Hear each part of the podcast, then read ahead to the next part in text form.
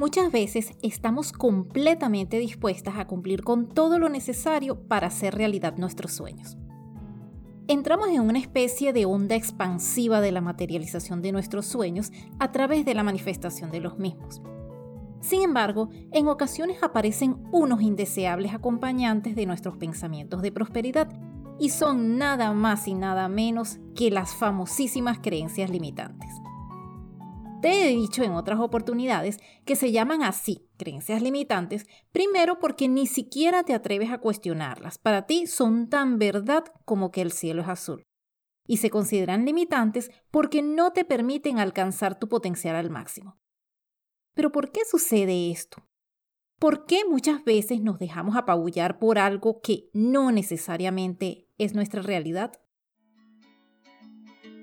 Yo soy Jerry Velázquez y esto es Plusfulness, un podcast dedicado a ti, que quieres realmente vivir la vida, que quieres experimentar la plenitud en todos los ámbitos y lo más importante, convertirte en un instrumento del amor a cada instante. Permíteme acompañarte en este proceso y poner a tu disposición muchas herramientas que te serán de utilidad, porque vivir a plenitud sí es posible. Y bien, hoy estamos hablando de las creencias limitantes y la forma en que pueden interferir en la manifestación de nuestros ideales. En los dos episodios anteriores a este podcast hemos venido conversando sobre los pasos necesarios para hacer cumplir nuestros más grandes anhelos. En el episodio titulado ¿Eres una de las cinco personas que todos quieren cerca? Exploramos la facilidad con la que podemos determinar qué es lo que nos molesta en nuestra vida, lo bien que lo hacemos de hecho cuando nos encontramos en grupo pero todo en realidad era el primer paso para buscar la vida que queremos. Entonces, si ya sabes qué es lo que no quieres en tu vida, pues ya tienes ese primer paso listo. Luego, en el episodio ¿Qué es lo que quieres? vimos que sobre la base de aquello que no queremos, lo que aborrecemos de nuestra vida, se supone que podíamos edificar lo que en cambio sí deseamos. Pero no parecía un ejercicio sencillo, o más bien lo que pasa es que al tratar de darle respuesta a esa interrogante, ¿qué es lo que sí quieres? Pues solemos ser muy genéricas. Entonces, la intención de ese episodio era más bien que tuvieras la capacidad de definir con un nivel de detalle aceptable qué es lo que quieres dentro de tu vida para sentirte cómoda. Ahora bien, en este episodio vamos a abordar un aspecto muy importante de la manifestación de nuestros deseos y es justamente el derrocamiento de las creencias limitantes. Fíjate, en la vida todo es energía, todo lo que nos rodea tiene energía. Los programas que vemos, la música que escuchamos, la comida que consumimos, los muebles de nuestra casa y por supuesto las personas que nos rodean. Las personas que han formado parte siempre de nuestras vidas o las personas que han tenido un papel importante para nosotras en nuestro pasado pueden constituir una importante fuente de energía capaz de influir de hecho en nuestro presente y si no hacemos nada, pues también en nuestro futuro. Lo que pasa es que en ocasiones estamos tan conectadas a acontecimientos pasados que nuestra realidad pareciera estar marcada por ellos. ¿Y tú sabes por qué razón ocurre esto? Pues por lo que te he mencionado en múltiples oportunidades, todo en esta vida es energía. La energía no desaparece, sino que se transforma. En ocasiones, algunas vivencias del pasado pueden seguir generando una energía concentrada a nuestro alrededor.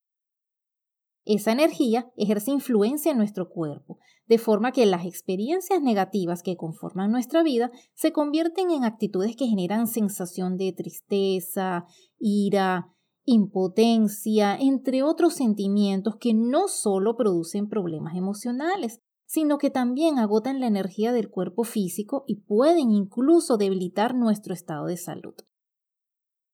Esas experiencias pasadas, esas cosas que nos repetían constantemente cuando éramos pequeñas, se convierte en el sistema de creencias que tenemos sobre la vida y constituyen la base sobre la cual nosotras miramos al mundo.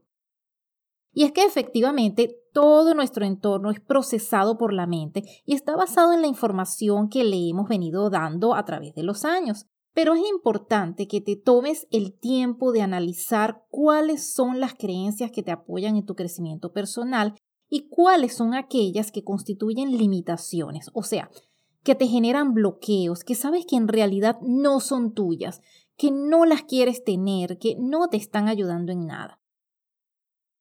Cuando miramos el mundo a través de las creencias que otras personas han sembrado en nuestro interior, producto de la convivencia o de ciertas actitudes que han tomado hacia nosotras, entonces estamos viviendo una realidad deformada.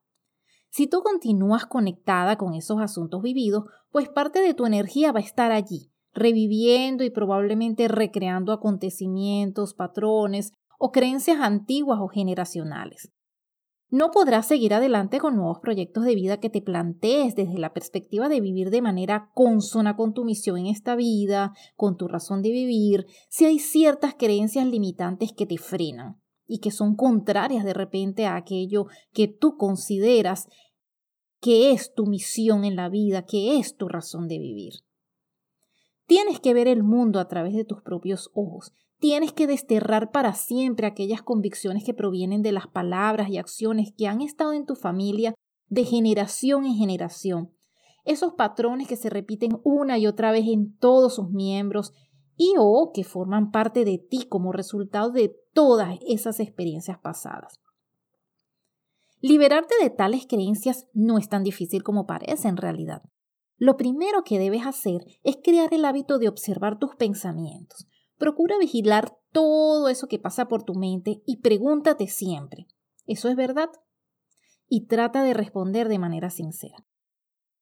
En segundo lugar, procura cuestionar todos tus actos, todo lo que haces o todo lo que dejas de hacer por miedo.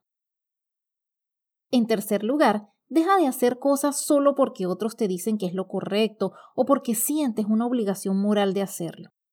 De igual forma, no dejes de poner en marcha determinados planes que sientes que tienen potencial para ti únicamente porque tus familiares o amigos te digan que no lo creen conveniente.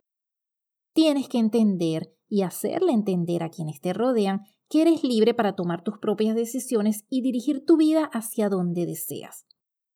Esto se resume en que no le cedas a cualquier persona el poder de hacerte sentir que tus decisiones son absurdas. En cuarto lugar, intenta crear tu propia definición del significado que tiene la vida y determina cuáles son los valores que realmente son importantes para ti. En quinto lugar, por favor, es necesario que dejes de victimizarte. Tú tienes poder, tú eres responsable de tu propia vida, nadie más lo es. En sexto lugar, pero muy importante, haz el trabajo diario de conocerte mejor, explórate, pregúntate a ti misma, ¿qué es importante para mí? ¿Qué quiero en la vida? ¿Qué es lo que sinceramente me hace feliz? Y en último lugar, perdona a tus antepasados. Ellos te enseñaron lo que sabían, te transmitieron aquello en lo que creían, aquello que a ellos le mostraron. En ese mismo orden de ideas, Perdona a quienes te han ofendido, incluso aunque hayan pasado muchos, muchos años. Pero también, sé agradecida con las enseñanzas y experiencias que has adquirido de cada una de las personas que han estado a tu lado a lo largo de tu vida. Desterrar las creencias limitantes es el tercer paso para hacer realidad aquello que quieres ver manifestado en tu vida. Por favor, acompáñame en el próximo episodio donde seguiremos conversando acerca de la forma adecuada de manifestar tus deseos para hacerlos una realidad, orientada siempre a hacerte sentir feliz, porque vivir a plenitud sí es posible. Hoy te quiero hablar de la Fundación Venezolana María de las Nieves, Bajo el lema Unidos por el Respeto y el Amor para crear un mundo más inclusivo, esta fundación ha sido creada con el objetivo de brindar apoyo a aquellas personas que presentan deficiencias en el ámbito cognitivo e intelectual. Su plantilla de beneficiados consta de pacientes que presentan diversas condiciones físicas y complicaciones de salud y aprendizaje, y que por tales razones necesitan un apoyo para que a pesar de dichas circunstancias puedan llevar una vida regular. Puedes ayudar donando medicamentos, alimentos, dinero e incluso puedes adoptar un caso. Escríbeles a través de Fundación María de las Nieves 2020 gmail.com.